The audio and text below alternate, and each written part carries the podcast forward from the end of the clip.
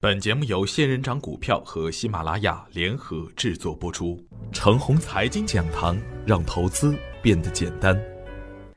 亲爱的朋友们，早上好，我是奔奔，感谢您一直的关注与守候。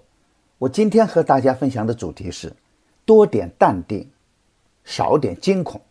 新年的开始，两涨两跌，突然把本意明了的方向打乱了，有点类似两千一五年股灾时的表现。石化板块的大涨，刚启动个股的飞天，而整体的表现并不乐观。主板的涨跌幅并不大，而创业板大跌了将近一个点。后两天的下跌，几乎把前两个交易日的上涨吃完。能支撑大盘走稳的还是混改概念和国资改革，而资金流表现的一直还是很稳健。前期的牛股和妖股大部分都跌得很惨，特别是次新股板块。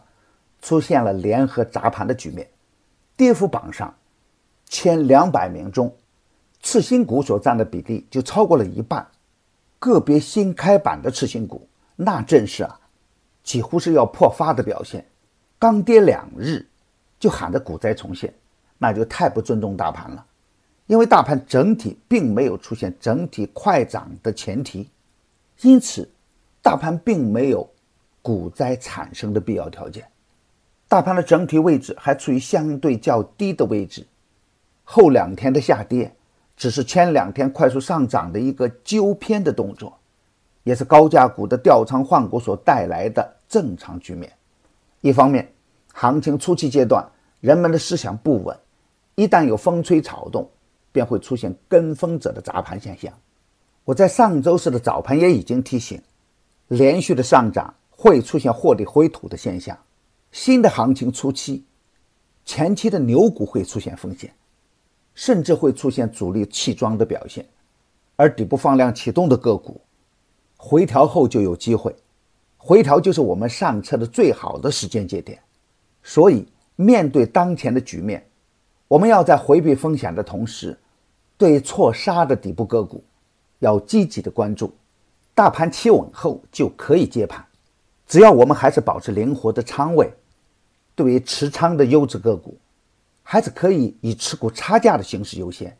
值得庆幸的是，虽然大盘出现强烈的震荡，我近期点评的大部分个股表现还是很稳健，有的个股甚至出现了逆势的表演，比如上周二送出的两面针，上周五送出的石化机械，以及前期送出的钢构工程、百联股份等等。我一直强调一个观点：对于看好的个股，最好买在它的回调阶段，要有勇气买在它的绿盘。涨高了要知道卖出，锁定收益。追高介入个股时，一定要看量能的表现。但是，每当到了我们自己操作的时候，总是看着朋友们是追涨杀跌，总看着大家与市场对着干，这样的结果是大概率亏钱。小创只是在震荡的分化。小创处于反转的初期阶段，我仍然坚信这一点。好的行情离不开小创的表演，创新是国家发展的动力源泉，已经是市场的共识。久跌之后，机会会更多。我们需要的是多点淡定，少点惊恐，不要指望在小创中有股灾重演，那是愚蠢的表现。机会仍然在底部，在放量启动的个股中。风险仍然是前期的老热点，高位放量下跌的股票就不要再去看。今天操作的要点是，涨高的个股要知道锁定收益，底部启动又回调到位的个股逢低接盘，充分运用灵活的仓位管理，积极的面对当前震荡筑底的阶段。今天再跌就是建仓的好机会出现。稳健的朋友可以关注当代东方、锦富新材。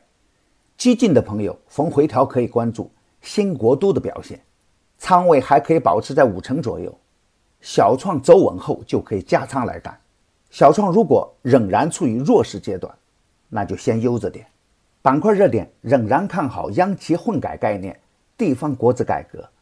从中长线的角度来看，雾霾治理的相关题材应该纳入我们布局的视线。新开个股时一定要看量能的表现。